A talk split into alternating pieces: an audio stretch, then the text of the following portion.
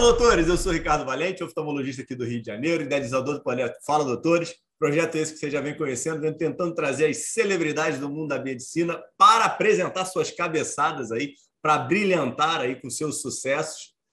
Essa medicina aí um pouco conturbada que a gente está vivendo, um momento não tão simples, mas nós tentamos encontrar aí algumas soluções e trazendo essas histórias de sucesso para que vocês consigam modelar as suas. Hoje temos aí o goiano mais carioca que eu conheço, médico cirurgião, presidente de inúmeras instituições de classe. Esse cara aí, todas as sociedades ele participou dela, vamos saber disso daí. E um grande amante dos jogos de RPG online. Eu quero que ele explique melhor isso para a gente também. Fala, doutor Raico, beleza? Fala, amigo. Olha, Ricardo, eu não sou, eu não sou celebridade, não, mas eu estou disposto a virar entendeu? E eu tenho mais história de fracasso do que de sucesso. Se me interessar, toca o pau, bicho. As de sucesso, as de tentativa e fracasso são maiores. Estou à sua disposição. Ô, ô Raico, de verdade, eu, eu, eu, tô, eu, eu tô quase querendo que você me explique inicialmente essa porcaria de RPG, rapaz. Você vê que eu nunca fui disso, cara. Cara, pois é, não, é, é, é, aquele negócio, você não sabe. Mas você, você, você... jogava com, car com carta antes ou você foi lá para o online não, direto? Não, eu comecei a jogar um negócio que você nunca viu falar chamado telejogo. Era, era console. Certo? Era console, videogame, tá. daqui a pouco teve Master System, daqui a pouco foi Atari, foi telejogo, Atari, Master System. Peraí, o telejogo é antes do Atari? Telejogo foi o primeiro. Telejogo eram duas barrinhas e uma bolinha quadrada em que você jogava basquete, rock e tudo. Pô, eu achei que eu tivesse participado do início, porra. Eu não, só tinha Atari, não. Telejogo veio da década de 70, Atari da década de 80, né? Aí depois veio o Mega System, veio não sei o quê, pá. E aí veio a internet banda larga, em que você jogava num PC contra pessoas. O dia que você joga contra pessoas, jogar contra máquina perde completamente o sentido. E aí eu comecei a jogar Counter-Strike, daqui a pouco eu comecei a jogar Mu, é, WoW, é, WoW, Lineage, e aí vira comunidade, nós temos grupos de amigos, nós somos amigos há mais de 20 anos, de ir para o casamento um do outro, de passarmos férias juntos, e é hilário. Nós somos do casamento de um amigo de São Paulo, e aí todos nós, vem um amigo do Recife, outro de Natal, outro de Campo Grande, eu de Goiânia, dois do Rio, e assim, nós éramos as pessoas curiosas, as pessoas olhavam e diziam, mas eles parecem tão normais, eles são seus amigos, eles imaginam que nós sejamos assim, os, os seres antissociais, os seres bizarros. Não, cara, eu sempre gostei, e é engraçado isso. Mas vocês se conheciam presencialmente? Conhecemos presencialmente depois de anos. Jogo, assim, a gente conversa todo dia, né, conversava, agora cada um seguiu sua vida, alto executivo, outro é engenheiro, outro é. Mas assim, a gente conversava na época que jogávamos muito todos os dias, e agora conversamos em grupo de WhatsApp e eventualmente jogamos algo em conjunto. Então, um camarada meu de Natal e eu, o outro de Campo Grande, está sempre, é, sempre em contato. Mas, assim, a minha parada, é, eu sempre gostei de videogame. A, a parte online veio depois. E meu pai era neurocirurgião. É, é, é, foi psiquiatria, depois neurocirurgia. Ele passava, me via jogando, disse: para de perder tempo. Para, você está. O que, que acontece? Ele, ele não pegou isso na época, nós não conversamos sobre isso. É, é, quando eu estava fazendo o meu internato, eu fiz o meu internato e a minha residência no Miguel Couto, é, chegaram os primeiros aparelhos de videocirurgia é, do Rio de Janeiro, na época, no serviço público. E, bicho, olhar para uma tela 2D e mexer em joystick era o que eu fiz minha vida inteira. Era hilário. É, espero que um dos nossos colegas e preceptores, Ricardo Vassalo, é, algum Vassavino, consiga assim, era engraçado. O Savino até hoje comenta isso. Se esse menino chegou do nada, ele pegava aquele negócio, aquele pauzinho. Era o que eu fazia a vida inteira desde moleque. Então, assim, eu, eu, eu acostumei a jogar como uma forma de treinar reflexo, de treinar raciocínio é, estratégico, de ter habilidade manual, mas é uma paixão também. Então, eu conjuguei as duas coisas. Videogame me ajudou muito na videocirurgia. Se eu tivesse ainda na cirurgia, provavelmente faria robótica hoje, mas assim o treinamento todo veio de, de, de universos virtuais. E você conseguia equilibrar tempo? Porcaria nenhuma, né? Você era, era meio viciado, mal, é, mas mundo. Né, mal. Mas é engraçado, porque assim, quando eu estou jogando, eu relaxo muito mais do que quando eu estou dormindo. Então, eu durmo três, quatro horas por noite, eu jogo quando dá. Claro que hoje menos do que no passado, mas assim, tem, é, é todo um trabalho é, manual, por exemplo, você tem que cortar árvore, você tem que minerar, você tem que fazer guerra, isso me relaxa, porque o meu trabalho hoje é intelectual. Isso dá um desgaste físico, mental absurdo. Quando eu estou jogando, A, a, minha preocupação é qual é a armadura que eu vou ter, qual é a espada. Se eu matar tantos bichos, ela vai cair, fica algo mecânico. Então, assim, isso me traz um relaxamento que o sono não me traz. É, literatura me traz, mas o, o sono não me traz. Então, eu tento equilibrar, mas assim, é o meu hobby. É o meu hobby é jogar jogos online e matar pessoas e curar pessoas. Healer o jogo eu jogo de, de, de, de curandeiro. Então, assim, eu meio que transportei. Eu, eu vejo as pessoas falando, não, porque o metaverso está vindo. Eu moro no metaverso tem 20 anos. Meus amigos do metaverso. Então, assim, não tem nada vindo, já tem, cara. Minha armadura, meu personagem era eu. É uma parte da minha história. É um negócio, quem joga entende, quem não joga não entenderá. Não, peraí, você fica ansioso com isso, cara? Quando você perde armadura, quando você perde é, ponto. Lógico, não, mas é uma ansiosidade diferente. Por exemplo, tem um jogo chamado Albion, eu joguei por um tempo. Se alguém lhe mata, você perde tudo. Então, assim, o seu cérebro não entende que aquilo é um jogo. Então, eu acordei uma vez, 5 horas da manhã, porque eu tinha comprado uma armadura bacana e eu ia viajar de uma cidade para outra. Falei, vou 5 horas da manhã que o servidor está vazio. Quando eu loguei, vieram cinco assassinos atrás de mim, tentando me derrubar do cavalo, e eu gritava 5 horas da manhã aqui em casa, como se alguém estivesse tentando me matar de verdade. Assim, a, a sensação é difícil de escrever. Eu ah! e correndo, porque todo o meu dinheiro eu tinha gastado naquelas armas, naquelas armaduras. peraí, você mora sozinho em casa hoje, cara? Não, tem minha mulher, dois filhos e um cachorro que, que me vigia o tempo inteiro. Então, assim... Pô, peraí, coitado, coitado deles, acordaram não, de noite, de madrugada, 5 horas da manhã, em pânico. Eu estou aqui no meu escritório, né? Normalmente não, não incomoda. Eles fecham as portas quando eu estou. E assim, é, tem um negócio que a gente chama de PVP, né? É, é, é pessoa versus pessoa. Quando eu estou no PVP, eu desligo no universo, eu xingo, eu grito. Então, a casa meio que já está blindada. Meus filhos cresceram nesse mundo. Eu jogo muito antes deles nascer. Então, assim, é um hobby, mas ao mesmo tempo é uma forma de sociabilizar, é uma forma de eu treinar minha habilidade manual. E eles jogam ou odeiam, Raio? Joga. O mais velho joga, parou agora por causa dos estudos. O mais novo, não. Ele, ele joga menos, ele, ele não é muito ligado. Mas o mais velho, e era melhor do que eu. Era engraçado que ele começou a andar com a minha turma de jogo. E aí um dia um deles, todo consternado, disse, não, eu queria te dizer que seu filho joga melhor do que você. Eu falei, meu amigo, a gente tem filho para ser melhor do que a gente. Meu filho ser melhor do que eu é um elogio brutal. E agora vocês vão ter que me aguentar porque vocês querem jogar com ele e tem que me levar junto. Então, assim, é, é, é, é bacana. Só que agora ele está tá namorando e estudando para a faculdade e tudo. Então, assim, ele, não, ele não dispõe mais do tempo que ele tinha. Mas jogou comigo durante muitos anos. E vamos lá, Raico, me diz um negócio. Origem. Como é que é teu início? Onde é que, onde é que você nasce mesmo? E como é que era a tua estrutura familiar em relação à presença dos teus pais, é, irmãos? Como é que é? Conta aí pra gente.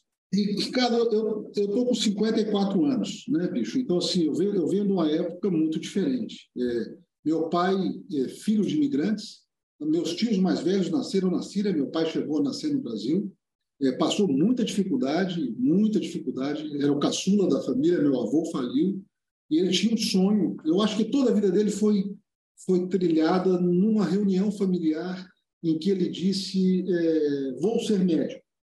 E um tio dele virou e disse: Médico é filho de gente rica, você é pobre, você vai ajudar o seu pai no armazém. Isso marcou meu pai para o resto da vida. Ele saiu de casa com 16 anos foi vender picolé, trabalhar numa, numa mercearia, conseguiu ir para o Rio.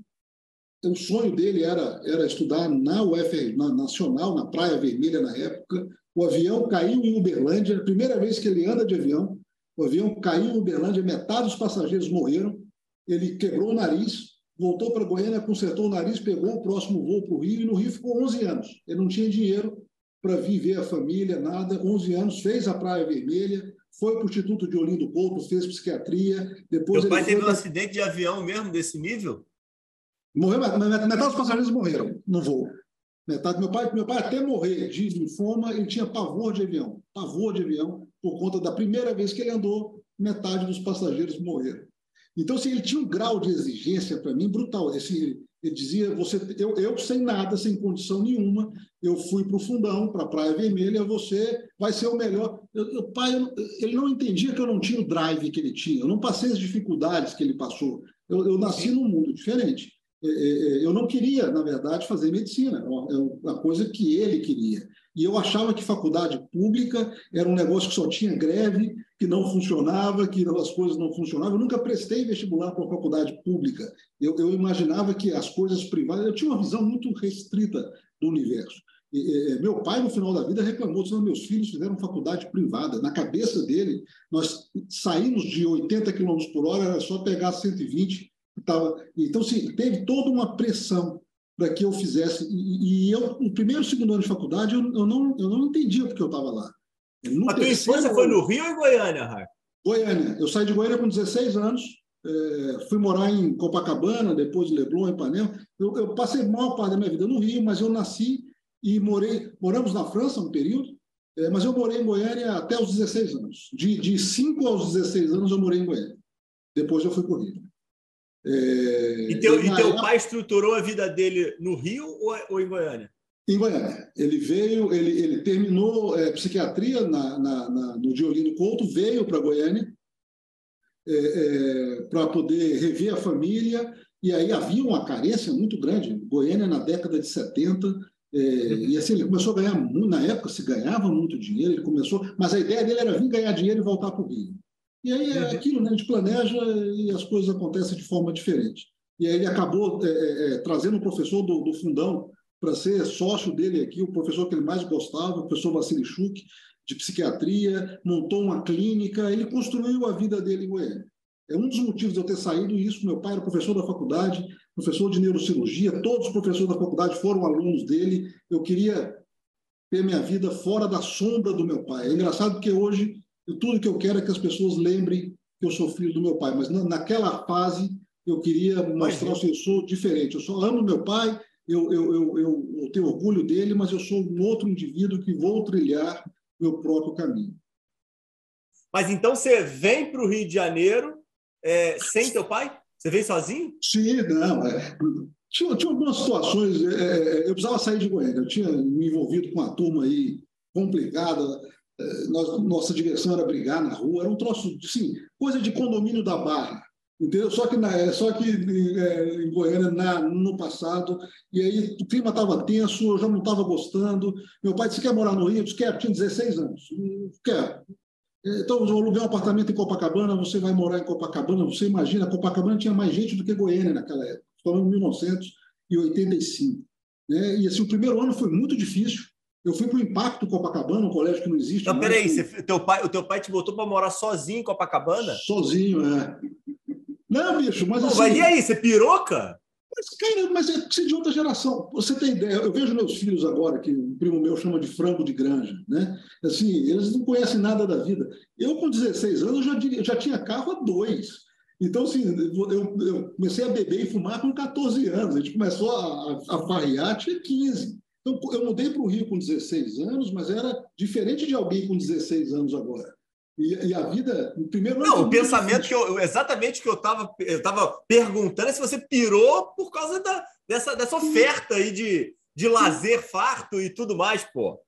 Cara, Ricardo, não foi simples assim, não. Primeiro, o seguinte: é, é, eu acho que uma das coisas piores que tem é você ser ervilha vermelha num monte de ervilha verde, cara. Então, assim, eu abri a boca, nego, mineiro, eu não sou mineiro.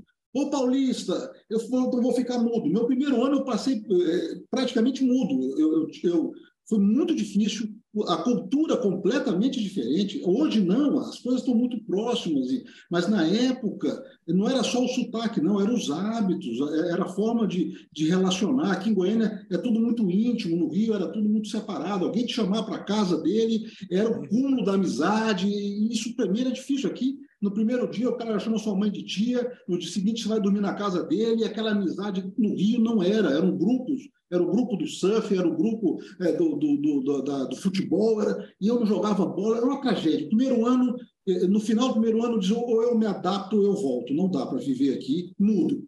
É, aí eu parei de falar porta verde, parei de falar essas coisas, nunca falei dois, três, essas coisas, mas parei de falar porta verde, é, me interessei por surf, é, comecei a andar com a turma da, da, da, praia, e aí eu me adaptei. Minha vida passou a ser o Rio. Então, minha namorada era do Rio, meus amigos do Rio, eu vim em Goiânia uma vez por ano, por isso que quando eu voltei para Goiânia é como se eu estivesse indo para uma cidade que eu não conhecia.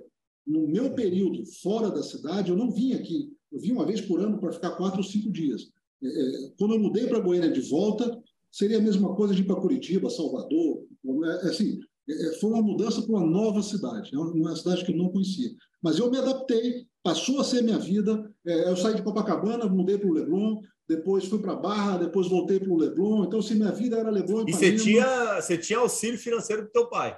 Não, total, total. Enquanto eu fizesse o que ele queria, ele me dava o que eu queria. Então, assim, eu descobri ah. que o avião tinha. Vai parecer babaca, mas não é só para dar um contexto. Eu descobri que o avião tinha alguma coisa além de primeira classe depois que meu pai morreu. Então, assim, enquanto meu pai era vivo, eu tinha o melhor carro do mercado, eu morava num puto apartamento sozinho, eu só viajava de primeira classe três, quatro vezes por ano. Era um troço, porque eu estava fazendo o que ele queria, eu tinha um trato com meu pai. Ele ia me dar o que eu quisesse se eu fizesse medicina, apesar de dessa parte ele não dizer. Mas assim, eu fazia o que ele queria, ele me dava tudo. Eu parava e falava, pai, acho que eu vou fazer, acho que vou ser piloto de avião. Passecava a fonte, entendeu? É, acho que vou fazer direito internacional. A mesada desaparecia. Então, ele me induziu a fazer. E a outra coisa é que quando ele morresse, eu voltaria Mas isso aconteceu mesmo? De fato. Você, de fato, não. Você, você, você teve algumas vezes uma, uma conversa de eu, eu, vou seguir outro caminho? Lógico, lógico, porque assim, a, a vida inteira eu tinha dúvida se eu queria fazer medicina ou não. Porque era um negócio. Meu pai, meu pai era psiquiatra, bicho. Então, assim, é, como é que era a conversa? Ele chegava e dizia: filho de Fulano não presta.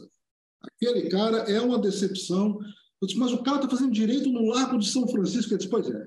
O pai dele, com aquele consultório, aquele tanto, ele foi fazer direito em São Paulo. E, e aí chegava outro e dizia: filho de Fulano, que cara bacana. Disse, pai, o cara é um babaca cara não, está fazendo medicina. Então, assim, ele, ele, ele, criou dois universos. Um em que tudo era perfeito e o outro era terrível, e o terrível era não fazer medicina. Eu passei para direito na PUC.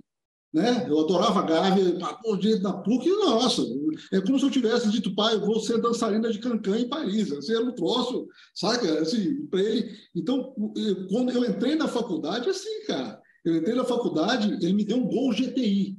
Só tinha um no Rio de Janeiro, estava em exposição no Barra Shopping. Eu tinha que esperar o shopping fechar para tirar o carro lá de dentro. Era eu, porque eu passei na faculdade de medicina, eu vou. Que carro você quer? Eu quero um Gol GTI, só tinha um. Então, assim, é, é, ele me dava o que eu queria na condição. Isso me atrapalhou para burro. Porque assim, eu, eu, fui descobrir que eu queria fazer medicina no primeira, na primeira semana do terceiro ano de faculdade. Então, enquanto era bioquímica, biofísica, anatomia, eu me perguntei o que eu estou fazendo aqui, porra? Quando começou semiologia, começou a, a, comecei a ter aula de cardio, de hemácia, eu, eu me descobri, disse, é isso que eu quero. É, assim, é engraçado, não sei, não sei, a sua experiência não deve ser muito diferente da minha, mas assim, é, eu, eu não conheço Sim, uma profissão... Não, total, é isso aí, pô. Mas, mas, mas, a medicina abarca indivíduos completamente opostos. Eu, eu conheço gente que foi para a medicina porque ama a gente. É, esse cara fez clínica médica, fez pediatria. Eu conheço que odeia gente. Esse cara fez radiologia ou fez patologia. Eu conheço gente que só pensa em dinheiro. Eu conheço gente que nunca pensou em dinheiro. Foi para a medicina porque é uma forma. A, a, medicina abarca todo tipo de gente, de pensamento, de vontade, de ambição, pelo menos na minha experiência. Então eu entrei na medicina e não era o único. Estou aqui porque meu pai quer que eu faça, ele é médico, e, e com o tempo eu disse, pô, é isso, mas o que, o que me apaixonava na época era a técnica, era, era a capacidade de, saca, de pegar alguém que não está funcionando e consertar. Aquilo me encantava. Minha, meu sonho era operar com as duas mãos, é, é, era, era não desperdiçar movimentos, é, não sangrar, cirurgia rápida. Eu amava a técnica. Claro que eu amava. Quando alguém me pagava, eu ficava encantado. Eu disse, pô, eu faço isso de graça, o cara está me pagando. Quando o paciente me abraçava chorando, eu ficava encantado. Essas coisas todas eram, eram satélites. O que eu amava de verdade era técnica. Eu amava a precisão, eu amava. Então, eu passei a amar a medicina. E aí, quando eu estava amando a medicina, meu pai morreu é, e eu tive que virar empresário da área de saúde e sonhava com centro cirúrgico. Anos eu sonhava sonhava que eu estava operando. Eu não consegui eh, manter as duas coisas. Eu sei que tem gente que consegue, eu não consegui. Eu não consegui ser médico de manhã, empresário de tarde. Eu acho que uma coisa atrapalhava a outra e, e não por vontade. Quando é que isso aconteceu, Raico? Acho que 2004, 2004, 2005. Você passou, você passou o teu período de faculdade, é, você coloca aí teoricamente padrão, normal, nada sem, sem altos não, e baixos? Não, eu, eu, formei em 96, só que assim, eu era acadêmico bolsista desde o terceiro ano. No terceiro ano foi quando eu me encontrei. Terceiro ano mas, você, mas, você, mas, você, mas, você, mas, você, mas você era acadêmico bolsista no Miguel Couto também? Fui acadêmico bolsista, não. Fui do Pedro II e fui do Cardoso Fontes. No Miguel Couto eu fui tá. interno. É, eu fiz uma prova federal para o Cardoso e fiz uma estadual que eu fui para o Pedro II. No Miguel eu fui interno, é, 95, 96, é, 96 eu, eu formei e aí eu fui para os Estados Unidos. Eu, eu tinha uma ideia de que. É, Por causa do teu formado... pai ou você, os Estados Unidos? Eu, não, eu. Esquece, meu, meu pai foi até o segundo ano de faculdade. A partir do terceiro ano era eu. Eu era o cara no terceiro ano que tirava oito e pedia revisão. Eu era o cara, assim, monitor de. Ah, então você, então você, você se encontrou e aí, tipo, foi o êxtase do teu pai, né? Em termos, né? Ele, ele amava, mas ele elogiava para os outros. Para mim, ele, ele, ele queixava do tipo: Entendi. é, meu filho, sim, está na faculdade privada, né? Disse, pai, mas eu prestei só para faculdades privadas. Não, pois é, mas você podia estar. Tá, no mundo dele tinha um fundão e o resto. Saca? No universo dele. Ah, tá. e, entendi, entendeu? Entendi, entendi. Então, assim, e aí, para ele e para mim, quando eu formei, eu disse: assim, eu vou para os Estados Unidos fazer minha residência lá. Eu vou para Harvard, eu vou para Berkeley, eu vou para. Eu fui com essa ideia fiz a, a, a validação de. Inglês era bom, Raikal, já? Não, eu descobri que não era quando eu fui para lá, né? Porque assim, eu, eu lia muito inglês, eu lia muito, mas assim, eu não pensava em inglês. Eu descobri isso lá. É, e uma coisa que eu fiz foi evitar brasileiros. Então eu andava, minha turma era hilária, porque minha turma tinha duas coisas em comum. Todos eram médicos e todos, todos, todos nós éramos fumantes. Então, no intervalo das aulas, nós íamos para fora do. Peraí, para onde você foi? Você não falou para onde é que você foi, pô. Eu fui para Nova York. É, eu fui para Nova ah. York, eu morei dois anos, 97, 98, eu passei em Nova York. E assim, a minha turma era hilária, porque todos médicos, todos fumantes, só que nós tínhamos na turma um muçulmano, nós tínhamos um, um, um é, indiano que era Sikh, nós tínhamos judeus, então nós só comíamos frango. Era a única comida permitida, era frango, carne de vaca não podia, carne de porco não podia, e assim, e, e conversamos. Aí eu comecei a sonhar em inglês. Eu comecei a pensar em inglês. Meu inglês ficou melhor do que o meu português. A minha vida era lá. Eu consegui, sabe? E como assim, é que assim você arrumou a ida, a ida, ida para Nova York? Como é que você arrumou o espaço lá? Bicho, eu fui fazer o Kaplan, que é, é, na época, não sei se existe ainda, era um preparatório para é, é a, a, validação de diploma, né, USMLE, é, e aí eu fui fazendo pós-graduações. Então, surgia um curso em Harvard, eu fui, surgiu um curso no, no Robert Wood University Hospital, eu ia. Mas, assim, o que eu queria, de fato, era um matching program e fazer a residência lá. E aí eu passei, e, e, só que aí meu pai a, a, a, abriu um quadro de, de, de no Rodgers agressivo, e eu voltei. Eu disse, meu, meu, assim, a informação que chegou para mim na época, é, isso 98, Nova York era, era um mundo muito diferente. Não, você não tinha hoje Skype, é, Zoom, é, era outra coisa. Eu disse, não, sim, sim. eu vou ficar com meu pai. Eu cheguei, ele entrou em remissão, eu disse, bicho, voltar para Nova York, estrutura complicadíssima, eu vou prestar para o Miguel Couto, que era a minha paixão. E eu consegui passar pra, na residência do Miguel Couto, e aí fui, 99, 2000, 2001 e parte de 2002, residente, residente-chefe do, do Serviço de Cirurgia Geral do Dr. Savino, no Miguel Couto. É, e aí eu voltei para Goiânia, é, é, um ano depois que ele morreu, para tentar fazer o que ele esperava, que era cuidar da família e do hospital. E, e, e, teve frustração nesse não finalizar Nova York ou você conseguiu Tudo. equilibrar bem pelo momento do teu pai? É, é uma coisa que meu pai dizia: a gente não pode viver demais, porque a gente vai acumulando de frustração, de, de, de sofrimento, de amargura. Então, assim, eu planejei um monte de coisa e minha vida aconteceu independente do que eu planejei. É, eu, eu, Nova York foi uma coisa assim, pá, de, eu quero, eu quero provar para mim e para os outros que eu sou capaz, independente de da onde eu venho, eu sou capaz. E isso foi uma coisa que nesse momento, mas assim, a, o meu planejamento era fazer minha residência toda em Nova York. É, é, então, assim, isso não aconteceu. E voltar? E, eu, sabia, eu sabia, que eu ia voltar um dia. Né? O trato com meu pai é que quando morresse eu voltaria. Mas meu avô morreu com 82. Então, assim, eu achei que o cálculo era bacana. Meu pai morreu com 67. Então, assim, eu voltei para Goiânia muito, muito antes do que eu tinha planejado. É, o Miguel Couto era, para mim, uma paixão, então eu ter conseguido fazer residência no hospital que eu tinha feito internato e que eu me encantava, foi uma coisa que eu não tinha planejado, foi um plano B espetacular, que era o que eu queria. Quando eu voltei para Goiânia, eu disse: bom, eu vou conciliar minha vida de médico, de atleta, eu era tenista, é, é, e, e, de, de, vou jogar, vou também trabalhar como empresário nos. Não é assim que funciona. Um dia eu estou operando um paciente preocupado com a reunião, eu disse, cara, não é justo com o paciente, eu tá, minha cabeça está em outro lugar, vou parar seis meses aí, vou parar seis meses para organizar o hospital. Esses seis meses é, viraram anos. Dura e... até hoje.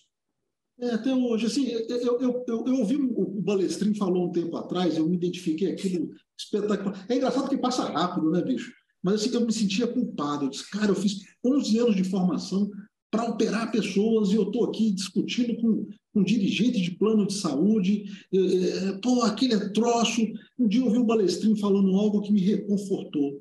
Ele disse, buscando qualidade assistencial, buscando segurança do paciente, melhoria das estruturas, eu salvei muito mais vidas do que se eu tivesse um pronto-socorro atendendo acidentados.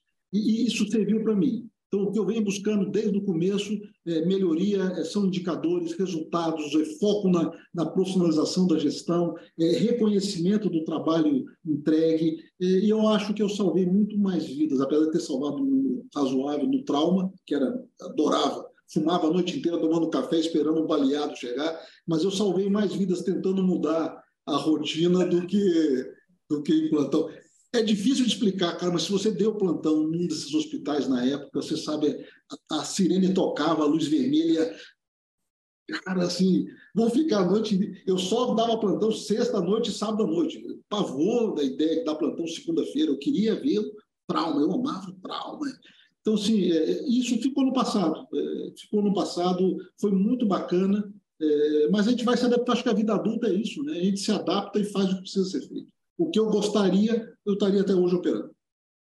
Não, bom que você se transformou num fenômeno mesmo, também você mira alto pra caramba, né? Pô? Já traz o exemplo do Balestrin, né? Pô, já, já, é, já fica com as referências, só que mesmo se você errar, chega perto, você já tá longe pra caramba, hein, pô?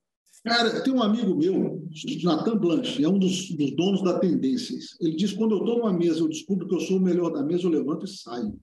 Mesa em que eu não tenho nada para aprender. Então, eu procurei a vida inteira andar com os melhores. O Alestrinho é um cara que me ensinou muito. Adriano Londres, comentei isso contigo, é um cara que me ensina, é meu guru, eu falo isso para ele, é um cara excepcional. Eu procurei andar, professora Ana Regina, é, Paulo Marcos Senza, eu procuro andar com pessoas que me ensinam, cara. Assim, socraticamente, eu sei que eu nada sei. E, e, quando eu aprendo, muda tudo. Então, assim, a necessidade de estar. E isso gera uma situação meio esquizofrênica. Hoje eu moro em Goiânia, 90% do meu tempo eu estou conversando com pessoas de outras praças. E aí eu tenho dificuldade, às vezes, em conciliar o que eu estou ouvindo com o que eu vivo. Se você pega sim, Curitiba, sim. vamos pegar a área de saúde assistencial, hospitalar. Curitiba lembra muito é, Belo Horizonte, que parece muito com Campinas, que parece muito com uhum. Juiz de Fora, que lembra Salvador. Goiânia não tem nada a ver com isso, cara. Goiânia, assim, é um negócio louco, que vai ficar parecido, mas hoje é muito diferente dessas praças bem estabelecidas, desses mercados já, de certa forma, sedimentados. Então, assim, há uma... E aí é engraçado, porque eu estou igual o velho louco da praça, né, dizendo há anos, olha, Goiânia não vai ficar isolada para sempre uma hora, e o nego dizia, não, jamais virão para Goiânia. A, a, mistura de piqui com é, Césio e música ruim é o suficiente para manter todo mundo fora daqui a vida inteira. E aí, quando chega, bicho, chega Einstein, chega Mater Dei, chegam oncoclínicas, e aí o nego fica, pô, do nada, que do nada anos que estava previsto que essas empresas iam vir para cá. Você não pode ficar surpreso. Então, assim, você vê Goiânia correndo atrás agora. Goiânia está correndo atrás. Aquilo que houve no Rio, aquela consolidação do grupo DOR, aquela consolidação do grupo ímpar, aqui em Goiânia está acontecendo agora. 10, 15 anos depois, bicho. Então, assim, o mercado está agitado, mas eu tenho essa dificuldade, às vezes. Um, um tempo atrás, eu trouxe o Adriano para falar o que ele me ensinou a falar. E aí, quando ele falou, as pessoas disseram, pô, é isso!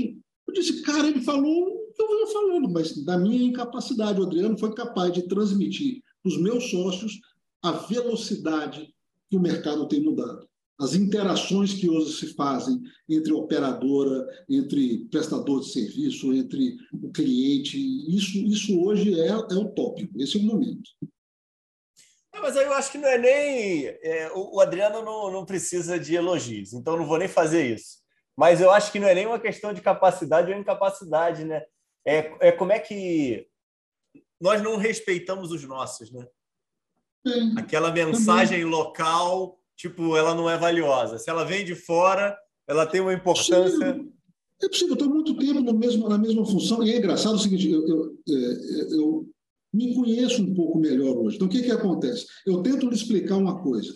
Você não entende, eu vou tentar explicar de outro jeito. Na terceira vez, eu apelo. Eu apelo e começo a ficar agressivo, você enche o saco. Eu, assim, o Adriano não, é um cara, você não entendeu, vai explicar duas, dez, quinze vezes diferente, você vai entender entendeu? Eu apelo, eu apelo, fico puto já. Então, assim, é, é, eu não nasci para ser professor, cara, eu, eu, não tenho. Então, assim, e, e, eu fico puto quando não se enxerga o óbvio, né? O óbvio está acontecendo aqui na sua frente e o cara diz, não, as coisas vão melhorar. Eu disse, mas que sinal que você vê? Eu disse, não, está tão ruim, tão ruim que tem que melhorar. Eu disse, mas isso não é critério, pô. Então, se você vê é, demais isso. É, é, eu vi isso no Rio, cara. Quando, quando a, a, a, antigamente, eu sou da época do Samaritano ter cinquenta e tantos sócios, de ter um hospital no Leblon chamado São Marcelo, que não existe mais, no Botafogo chamado São Miguel, que não existe mais, a Casa Santa Lúcia era de três irmãos. E aí, o que você vê hoje no Rio? Dois donos e, e, a Casa de Saúde São José da Igreja Católica no meio, e dois. Sim. Isso vai acontecer com o Brasil inteiro. Não, talvez não nessa extensão toda, porque tem alguns mercados que não são interessantes, mas aonde um mercado é interessante, você vai ver polarizações. Vem o seu jeito de ser, cara, traz um modelo dele alavancado por bolsa de valores, traz o capital, monta uma estrutura parecida com a original dele, e pai, traz um jeito dele de pensar, e o mercado vai se comportando de certa forma uniforme. E aí você tem uma escolha para fazer. Você é dono de um hospital numa cidade que está sendo descoberta pela, pelas grandes, você é, é, se vende. Então, para mim acabou, eu não dou conta de brigar com esse cara. Você é, é, é consolida, então eu vou me juntar aos meus aqui para tentar de alguma forma competir. Você quebra, que não é bem uma opção, mas você tenta competir com uma estrutura muito mais preparada do que a sua, é, é, ou você fala, bicho, não serei mais supermercado, eu vou virar um empório, eu vou diminuir minha operação, vou focar no nicho de mercado em que essa. Não tem muito mais do que isso, não tem nada além disso. Então, se hoje nós temos que nos adaptar. É, é, você pega a maioria dos hospitais do Brasil hoje, tem 40, 60 leitos. A uhum. viabilidade uhum. vem a partir de 120. Uhum. Então, não, não adianta você discutir, isso é matemática. Então, se assim, uhum. não há viabilidade, 40 leitos. Você vai vender, você vai fundir, você vai quebrar. Você vai mudar a sua especialidade. Então, se assim, isso está acontecendo no Brasil inteiro, mas aqui em Goiânia, de uma hora para na, na percepção das pessoas, é de uma hora para outra. Porque os bons mercados, os mercados mais rentáveis, foram primeiro. Goiânia tem duas operadoras, o ticket médio não é muito alto, eles só vieram para cá agora. Mas para quem está aqui, para a maioria, é chocante. E aí eu procurei a vida inteira andar com pessoas que já faziam isso há muito tempo. Já peguei avião aqui para ir para São Paulo para ficar uma hora conversando com palestrinha. Ah, um investimento espetacular. Essa uma hora rendeu anos. Peguei avião para ir para Belo Horizonte conversar com o Henrique Salvador, passar o dia no Mater Dei. Pô, bicho, o que eu aprendi naquilo? Eu fui para Curitiba visitar o Grupo Vita. Essas viagens são espetaculares. Você vê, diz, pô, os ingredientes são os mesmos, mas os resultados são muito diferentes. O que está acontecendo aqui? O que, que eu consigo levar para lá? Então, eu procurei a vida inteira andar com gente melhor do que eu e aprender. E, e às vezes sim, às vezes não. Às vezes eu aprendo que não é, é uma coisa que o Henrique Salvador me ensinou anos atrás. Ele disse, olha, um cliente é um indivíduo que cruza aquela porta. A carteirinha que ele carrega na mão muda de cor de uma hora para outra. Uhum. Eu, eu, me envolvi com o sistema, com o cliente, o grande comprador. Tem anos que eu venho tentando. Entrei é, na associação comercial, entrei e vamos conversar. O setor de saúde precisa conversar com o industrial, com o comercial. Dificílimo, dificílimo. E é engraçado que eu virei meio que um. É, para o meio médico, eu sou empresário. No meio empresarial, eu sou médico. Então, assim, é difícil você conseguir é, dizer, olha, eu sou médico e empresário. Não. Para o meio, meio médico, empresário. sou visto como empresário, dirigente classista, no meio empresarial, médico. Minha filha está com não sei o quê, bati a cabeça ontem, minha avó, não sei o quê. Então, assim, uhum. essa transição aqui em Goiânia tem se mostrado extremamente difícil. Como é que foi isso, Raico? Isso que eu queria entender. Esse teu momento, você foi meio que é, imposto essa tua volta aí, esse momento aí do teu pai, perda do teu pai, de você voltar para Goiânia e estruturar é, o que ele tinha construído. E como é que você se estruturou? Como é que foi esse, esse by the book mesmo aí, esse passo a passo? Você chegou aí um belo dia e, e aí? Conta. Aí. Cheguei com a ilusão de que eu ia criar a minha vida e minha rotina. Né? Disse, o que eu faço aqui no Rio... Você estava casado, estava solteiro? É casado, é casado, não tinha filhos ainda. Eu me casei em Nova York é, e, que isso, hein, cara? Caramba, hein? Mas, Se mas, casar mas, é demais, hein, porra? Não é, é que nós, somos, nós não somos seres verdadeiramente sociais. Tô brincando, então, pô. Casar em Nova York foi bacana porque... Não ia perder essa oportunidade, pô. Não, assim, foi bacana. Escuta isso pouco, pô. Bicho, foi o melhor casamento que eu já fui. Saca? Foi no Tavern on the Green, no meio do Central Park, estava nevando, soltava minha família, a família da Cláudia. Foi porra, espetacular. Não tinha aquele mundo de gente, aquele. Ah, foi muito bacana. Aí, bicho, então, eu vim para Goiânia, eu disse, vou, vou transplantar a minha vida do Rio para Goiânia. Sim, eu cheguei aqui, eu não entendia nada de hospital. Os primeiros seis meses eu passei mudo. E não era por humildade, não. Eu não entendi o que estava acontecendo. É, eu fui para o Hospital Geral de Goiânia, fui ser preceptor no Hospital Geral de Goiânia. As técnicas eram diferentes, até a posição da instrumentadora era diferente. A forma, e assim, eu não tinha equipe, e aqui o pessoal. Ah, você pessoal... volta para atender, então. Inicialmente, quando você não, chega em Goiânia. Tentei fazer, eu tentei, tentei transferir minha vida para cá. Do jeito que eu vivia no Rio, eu tentei transferir para Goiânia. Então, eu, eu tá. queria ser preceptor de residência, eu tive espetaculares preceptores. Eu queria fazer por outros o que eles fizeram por mim. É, é, eu quis, na época, é, manter minha vida, eu era magro, acredite, hoje até hilário, cabeludo. Eu queria manter essas coisas todas, entendeu? E aí, bicho, a primeira coisa que eu abandonei foi o tênis. Não dava. Eu estava jogando tênis de meio-dia às duas horas da tarde, não dava. Daqui a pouco eu abandonei a cirurgia. E aí eu entrei numa depressão que hoje eu sei, na época não. Eu estava fazendo o que eu não queria, numa cidade que eu não queria, eu não entendia, e eu afundei. Sim, mas assim, hoje eu entendo é, é, é, tanto que foi difícil. E Procurou aí, ajuda, Raico, ou não? Não, não, não na hora. Não na hora, porque a percepção de que era uma doença não veio no momento. Eu achava que eu estava triste, eu achava que eu estava com banzo, melancólico, que isso ia passar, é, é e eu fui me restringindo. E, pá, e um dia veio uma crise brutal, assim, de quebrar, vai quebrar. Eu pô, minha família, minhas irmãs, meus sobrinhos, minha, minha mulher, meus filhos dependem disso. Isso, foda-se, eu vou meter a cara uhum. e depois eu fico deprimido. E aí eu percebi que eu estava deprimido. Aí sim, eu procurei ajuda, mas assim, é, é, é, eu, eu, nunca mais dormi. Quando você olha para o precipício, o precipício olha de volta para você e você diz, eu, eu, não, eu, não, eu não posso me dar o luxo agora, eu preciso manter a minha família. E aí mudou. Eu disse, vou me adaptar. Não era o que eu queria morar, isso é a vida adulta, eu vou me adaptar, vou reconectar os meus amigos de infância, vou fazer novas amizades, vou viajar quando puder, e vou. E aí eu passei a gostar do que eu fazia. Então, assim, eu comecei a obter resultados, eu comecei a me dedicar mais, eu passei a gostar, e aí um dia veio a outra percepção. É, por mais eu, eu investi tudo no hospital, tudo que vinha do hospital voltava para o hospital, volta para o hospital até hoje. Eu disse, sozinho não dou conta. É, o sistema está doente a, a, mentalidade do dono de um hospital, ele, ele, comprou um hospital porque ele quer ganhar dinheiro como pessoa física.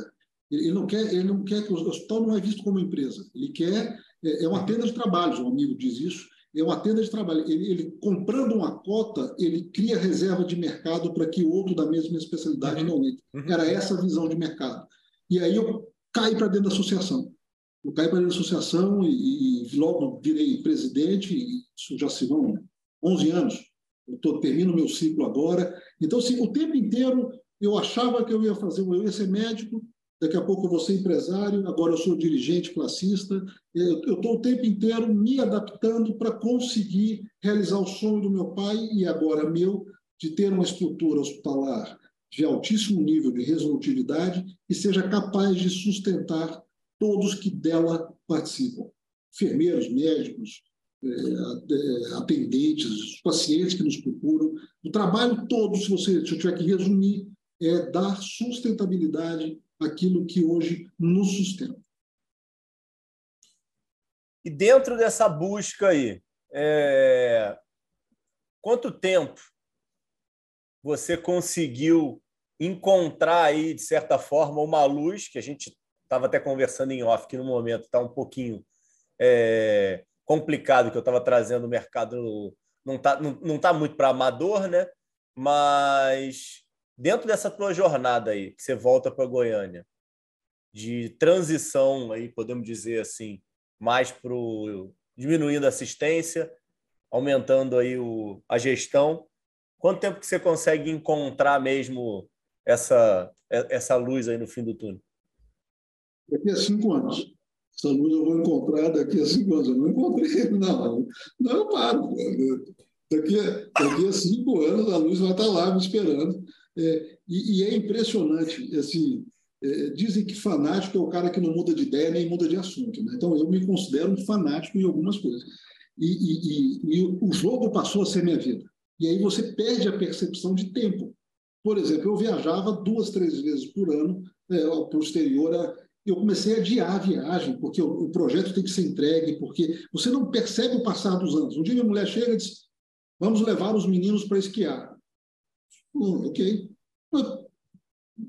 Por que você não quis antes? Você nunca falou agora, você falou, não, vamos levar. Eu não percebia que os meus filhos estavam crescendo, eu não percebia que eu estava ficando velho, eu, não, eu, eu me envolvi no jogo. Eu me envolvi, aquele negócio passa a ser uma adrenalina, um negócio louco, e o tempo vai passando. Um dia eu olhei e disse, pô, meu cabelo foi embora, minha barba está branca, e o sonho não está realizado, e aí você começa a repensar. Eu, eu aprendi a, a buscar ajuda, hoje eu tenho é, pessoas que trabalham comigo, não, não é para mim, trabalham comigo, que trouxeram um profissionalismo. Eu sei muito do que eu não sei. Isso para mim é importante. Então, o que eu não sei, eu não vou aprender, eu trago quem sabe e, vejo se dá liga. Então, eu tenho hoje uma equipe de gestão, é, é, médicos e não médicos, espetacular no hospital, trabalham com planilhas, tabelas, projeções, resultados e BIs, e um negócio que isso não é para mim. Entendeu? Então, nós, nós trabalhamos juntos, e aí eu estou vendo resultados. Então, assim, a luz começou a aparecer para mim abril desse ano. Estou te contando que eu vim para Goiânia em 2003. Então, quase 20 anos depois, eu comecei de fato a enxergar uma luz que, na verdade, eu espero que seja a minha porta de saída. É, eu espero uhum. que em mais cinco anos é, essa jornada termine e eu possa usufruir de coisas que, que, que eu gosto, é, viajar, que eu, eu, quero morar na Espanha, meu sogro é espanhol, a família está lá, eu quero ir para lá, eu quero morar numa casinha pequenininha de pedra, ler meus livros, plantar meu trigo. Esse é, esse é meu sonho mágico, esse é, que eu espero que eu termine esse ciclo que eu estou agora em cinco anos para que eu possa fazer isso. Você sabe que a gente está... É... Eu falei já, os episódios são gravados, né? Esse episódio aí vai sair é, em abril. Esse episódio aqui é o episódio 124. E eu espero estar no meu, no meu décimo dia de caminho de Santiago de Compostela, hein? Chegando em Tô Santos ou Belorado, hein? Essa, essa, essa é minha meta, meu, meu, minha, minha, minha, meu programa é, é, é esse. Espero Deus que eu consiga estar concretizando aí meu projeto. Tomara, é, minha paixão é a Galícia. O meu sogro era de uma cidade chamada Aiaris, no distrito de Ourense, aonde fica Santiago de Compostela. Vá se puder, vou lhe mandar. É, vá a Aiaris. É uma cidade de 5 mil habitantes há mil anos. Uma cidade toda de pedra, linda, um rio cristalino que corre no meio. Eu me vejo lá. Se eu tiver numa reunião contigo, de repente eu fizer assim, eu já estou em nariz. Então, é até a hora que eu dou uma desconectada, pá, vou para lá, já fui, já fui, aí depois eu volto. Assim, é o meu lugar feliz, cara. Assim, é um lugar maravilhoso, uma cultura, uma comida, uma segurança, uma estabilidade. Então, assim, esse é o meu foco. Eu, eu tenho sempre um coelho que eu corro atrás. O coelho é realmente a minha ida para a Espanha. Eu quero ir para a Espanha, eu quero novo ainda, eu quero com 60 anos, uhum. não quero ir doente tomando, quero 60, eu quero aproveitar um pouco, é, mas assim, eu aproveitei tudo até agora. Mesmo que eu não tivesse percebido naquele momento que era algo bacana, eu olho para trás e dou risada de praticamente tudo. das minhas angústias quando eu cheguei em Goiânia, da minha preocupação de, de não estar exercendo a cirurgia, mas exercendo a medicina em outros patamares. Assim, eu olho para trás e, e, e, e pô, não fico triste. E agora estou olhando para frente, eu quero terminar esse ciclo. Eu acho que uma das piores coisas que pode acontecer com uma pessoa é ela ficar irrelevante. Então, eu quero sair de cena é, é, antes que isso aconteça. Eu terminar meu ciclo, deu, deu, que não deu, paciência, eu tentei, e agora eu vou descansar com a minha mulher, vou viajar, vou. Então, assim, e aí meu lugar mágico é, é na Galícia. É ali que é, é, é para ir para a Espanha. Tomara que dê certo, não tem, não tem como ter certeza. Mas esse é o planejamento, essa é a minha luz, que deve ser uma luz no final do túnel, que na verdade é uma porta para a última jornada da minha vida, eu quero concluí-la assim. E me diz o um negócio, onde é que aparece esse tênis aí na tua vida? Você colocou ele em algum, Cara, alguma relevância aí durante a tinha, conversa?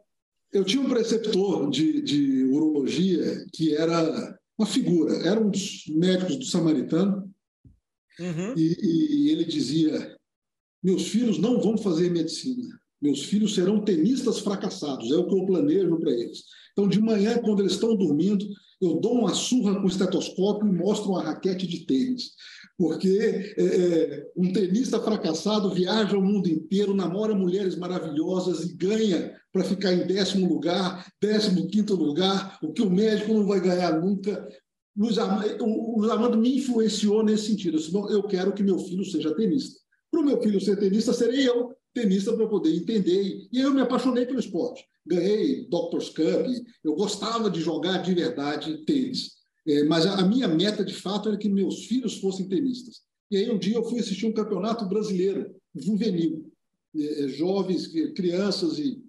Cara, o cenário que eu via, assim, pais vomitando, fumando sem parar, discutindo um com o outro, um clima horroroso, horroroso. Ali, sabe? Assim, é o tipo de lugar que você não quer o filho seu. Ali não tinha nada de esporte saudável, não. Era um ambiente de competição ferrenha. Se o cara fumando e vomitando, é, próximo, meu filho não vai ganhar. Eu disse, não, isso eu não quero. E aí o tênis ficou, ficou em segundo plano. Mas assim, eu virei tenista para ser uma influência para os meus filhos, influenciado pelo meu preceptor de urologia, que na verdade no final foi só uma diversão. Tem um troféu até hoje para mostrar, eu ganhei o campeonato de médicos, mas assim, ficou no passado. Né?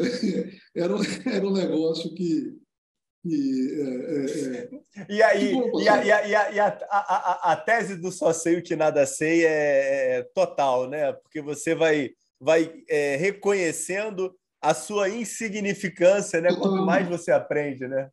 Total, assim, eu, eu sigo, eu, eu agora está na moda, mas eu sigo há muitos anos a linha do estoicismo, né? Então, assim, eu não controlo o passado, eu não controlo o futuro, eu controlo algumas coisas do presente, eu não controlo o que pensam de mim, eu não controlo a minha saúde, eu posso controlar alguns aspectos da minha, da, da, do meu preparo, mas eu não controlo a minha saúde de fato. E eu sou muito fugaz. A minha história é muito curta. A gente vem com a ideia de que eu vou mudar o mundo, que eu vou gerar lembranças, que eu vou. Nada. Você vai passar por aqui, daqui cinco anos ninguém lembra, talvez seus parentes mais uhum. próximos lembrem de você, a vida segue. A vida, então, assim, essa, essa, essa importância que nós nos damos é, é essencial para que a gente exista. Mas, assim, em determinado momento você entende o seguinte: eu sou um grão de areia nessa praia aqui, bicho, igual a mim tem bilhões, e a vida segue. Você, a sua vida fica mais leve. Então, assim, é, eu não me estresso mais com coisas que eu não controlo, eu não, eu não me estresso mais. Chega sexta-feira, eu desligo de fato, eu não fico, ou segunda vai, eu não fico sofrendo por antecipação, que se sofre duas vezes.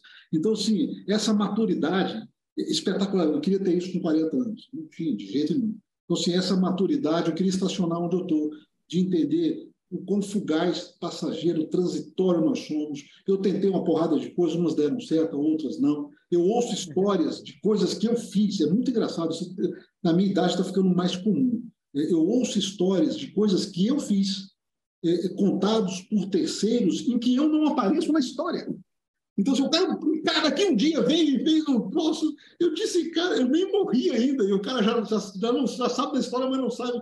Então, assim, a gente não, tirando algumas, você não marca, você não, você não muda o mundo, você muda o seu, seu meio naquele momento e segue seu destino. Então, assim, o que eu quero agora é completar minha jornada. Ah, sem amargura nenhuma, sem amargura nenhuma. Pô, até agora eu fui feliz pra caramba. Deu, deu certo, mesmo não sendo o que eu planejei, mesmo sendo outra coisa completamente diferente, a mudança de cidade, a mudança de profissão, a mudança física, é, tá legal. Assim, tá, tô, pô, tá legal e eu quero terminar essa jornada para poder agora preparar a última etapa.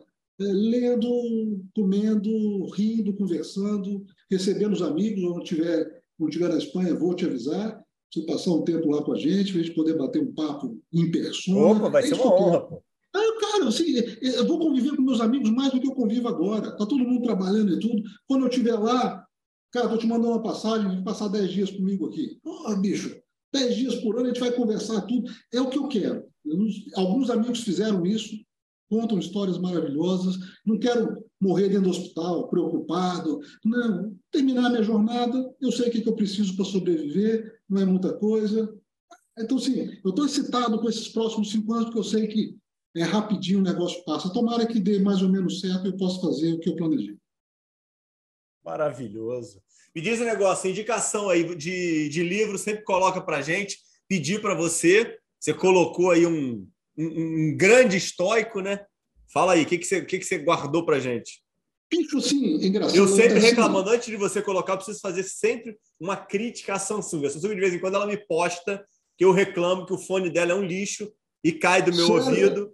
Então, é, é, exatamente. Eu faço sempre reclamações é, públicas aqui a Samsung. De vez em quando eles me postam no Instagram reclamando, mas não resolvem nada para mim. Mas o importante é você desopilar. Reclama sempre. Se vão ouvir ou não. Ah, é, pô. Tem eu jeito. tinha, eu comprei esse Buds 2, pô, sumiu, eu não sei te explicar. A caixinha está aqui, o negócio sumiu. Eu, eu não sei como é que eu consegui perder o recheio e não perder a caixa. Aí comprei um agora da Sony. É, eu estou encantado. Da Sony é show de bola, não tenho do que reclamar, não. Ah, assim, adorei, adorei. Pô, vou, vou, arrumar um da Sony. Da Sony vou, é espetacular. Cancelamento de ruído dez vezes melhor. Então, assim, a, tem um ditado da Infraero que diz que há malas que vêm para Belém, né? Então, eu ter perdido o da Samsung me trouxe o da Sony e eu sou mais feliz agora com o da Sony do que eu era com o do Samsung. Vou provavelmente seguir, tentar seguir teus passos, pô. Não, cara, pode ser, pode ser que sua orelha seja outra, o seu cérebro capte de uma forma sim, diferente, sim. seu título. Para mim, perder o da Samsung, que eu achava que era bom, foi uma benção, porque agora eu estou com o da Sony, que é melhor. E eu não saberia se eu não tivesse perdido essa porcaria da Samsung. E, e eu, como eu perdi, eu não sei, eu tento refazer meus passos, porque se eu tivesse perdido a caixinha, ok. Mas eu abro a caixa e sumiram os buds, cara. Como que eu perdi os buds sem. Eu nunca tirei aquilo e botei em cima da mesa. É um mistério, mas assim, uma intervenção divina porque o negócio é, funcionasse melhor. Cara, livros que eu amo, que modificaram a minha vida. É, assim, é engraçado que eu comecei a ler muito lá em casa, ler não era opcional. Então, John Steinbeck eu comecei a ler muito novo. É, é pô, o cara escreveu Vinhas da Ira, cara, Ratos e Homens. Se você não se move não se emociona quando você lê Ratos e Homens, tem alguma coisa de muito errado contigo. Né? A Rua das Ilusões Perdidas, e vários. Mas hoje, no meu dia a dia, o que, o que eu vivo uma dualidade, eu leio Marco Aurélio e aí eu leio Machiavelli. É, é porque eu faço hoje, é, é, é, não tem como eu fugir muito disso. Então, sim, aí eu sou estoico, daqui a pouco eu sou maquiavélico, aí eu calibro um pouquinho com Sun Tzu, a arte da guerra, e eu vou. É o que eu faço hoje é, é, assim, é, é, impressionante, o cara escreveu isso dois mil e tantos anos atrás, como é atual. Né? Então, eu, quem, eu gostaria de ser? Marco Aurélio, com quem eu mais me aproximo hoje, Maquiavelli. Mas, assim, isso é assim, vai, essa dualidade a gente vai lidando com ela, mas, assim, tem, às vezes, você tem que entender que os, os fins justificam o Eu adoraria ser virtuoso, né? a virtude do, do, do Marco Aurélio, mas, às vezes, você tem que ser maquiavélico para que as pessoas entendam que você não está aqui a passeio, você defende o ideal, você defende a sustentabilidade de um sistema, incluindo ali todos os seus amigos e sua família. Então, eu sou é, é, é, um inimigo, inimigo não vou botar assim, vai, eu sou, às vezes, o um outro lado da mesa insuportável e eu estudei, preparei, planejei muito para isso. Eu quero, eu quero que se respeitem o que nós fazemos nós somos os prestadores. Quando um paciente compra um plano de saúde, é para ser tratado por nós. Nós somos a cereja do bolo.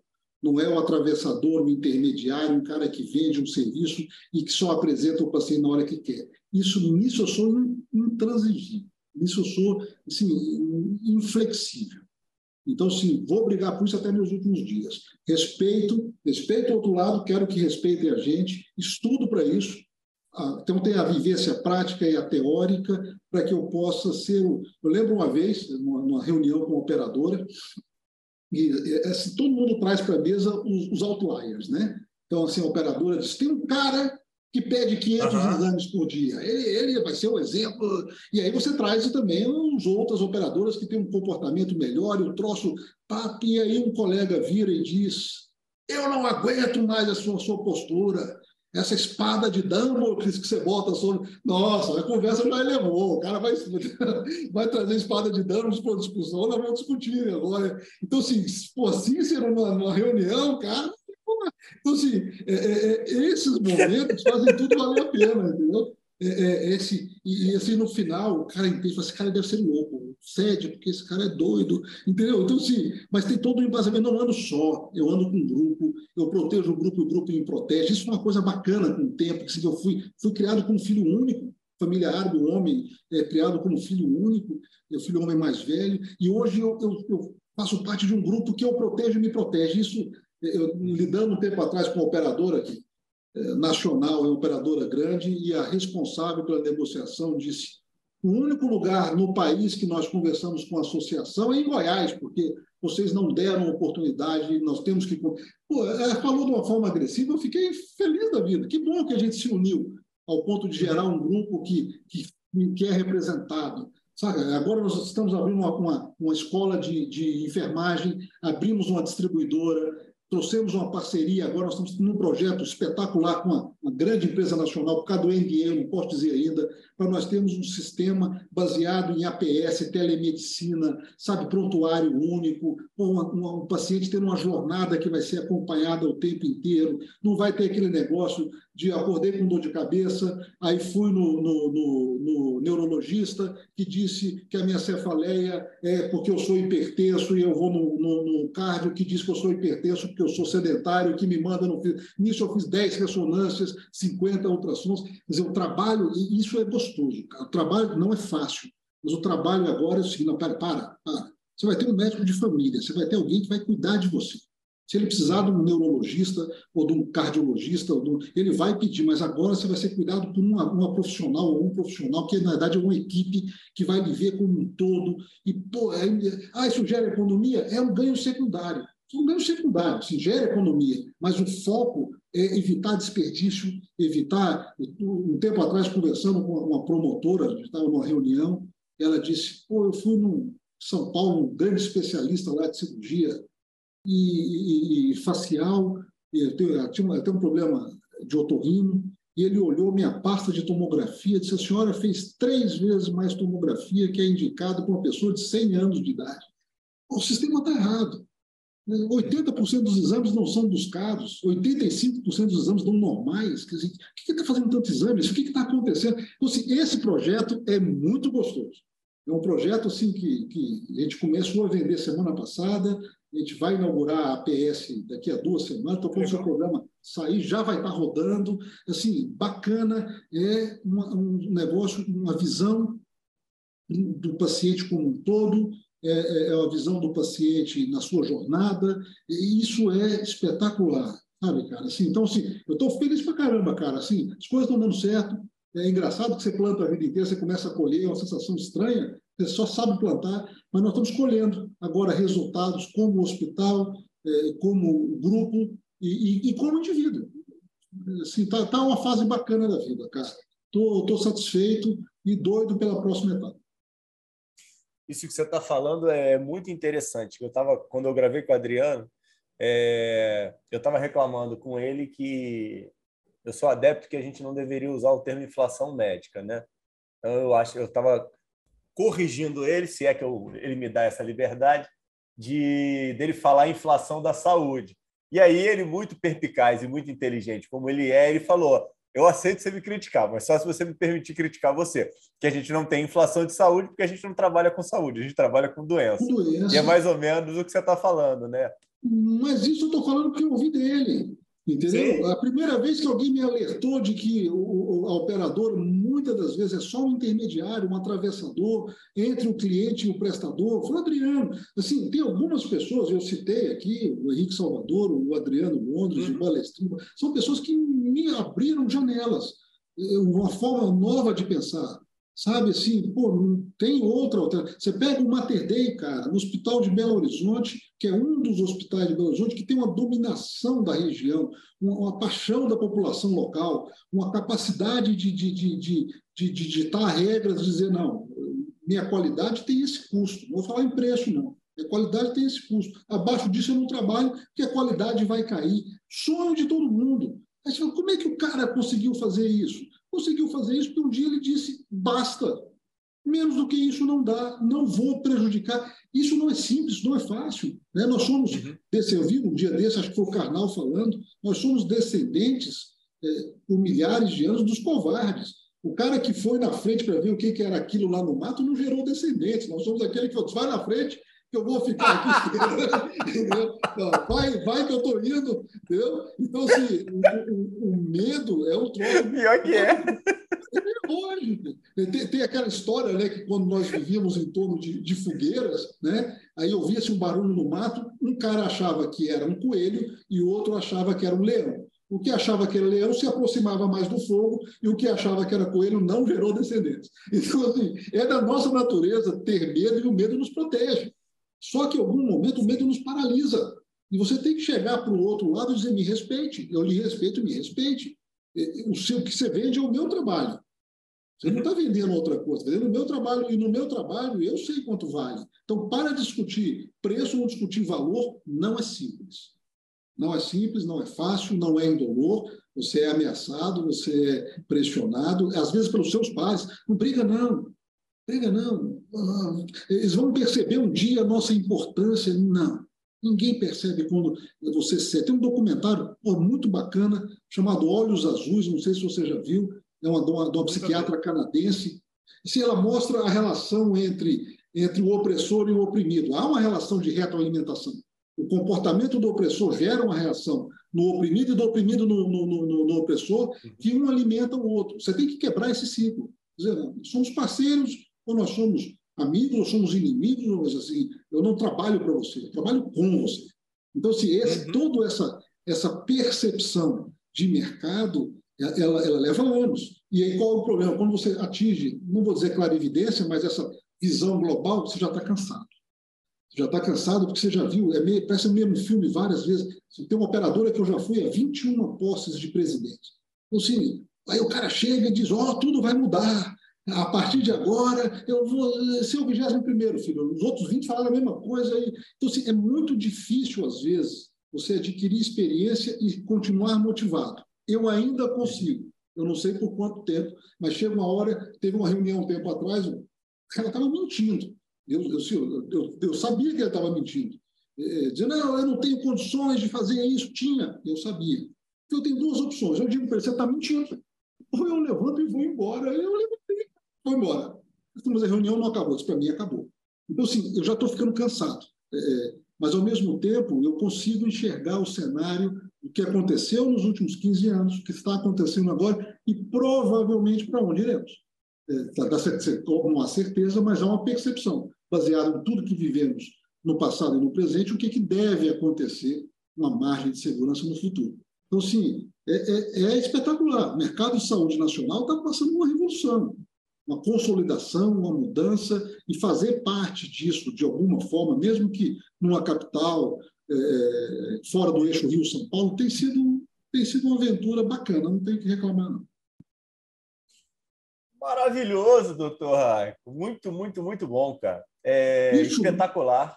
É, Adriano, Adriano, Adriano, você tem que acalmar esse, esse grande guerreiro aí. A gente precisa dele mais tempo, hein? Então você é. não, deixa, não, deixa, não deixa ele ficar rebelde assim, não, hein, cara. Ele vai, ele vai, ele vai muito cedo para a Espanha. Ou não, cara, 60 anos é uma idade boa, cara. Imagina, pô, 60 anos sentado. Eu quero fazer o meu pão, não, não tenho a pretensão de fazer o meu vinho, porque aí é uma arte complicada, mas o pão não. Fazer meu pão, receber meus amigos, tomar meu vinho e contar histórias eu vou gostar de contar ciência, outros vão gostar de ouvir, mas eu quero, eu sou contador de histórias. Isso é, isso é da cultura árabe. Durante anos a gente perdeu a linguagem escrita, a cultura a gente passa através de história. Então eu conto histórias. Alguns gostam, outros não gostam, mas contar história é, é, é, é, algo que vem com a idade e com a cultura árabe, que é, que é a minha cultura, e me encanta. Então, quero daqui a cinco anos virar contador de histórias full time, na Galícia, se tudo der certo. Se não der aqui em Goiânia mesmo, mas um contador de histórias. Muito bom, muito bom mesmo. Eu queria te agradecer de verdade aí a oportunidade aí de conhecer mais de perto aí tua história.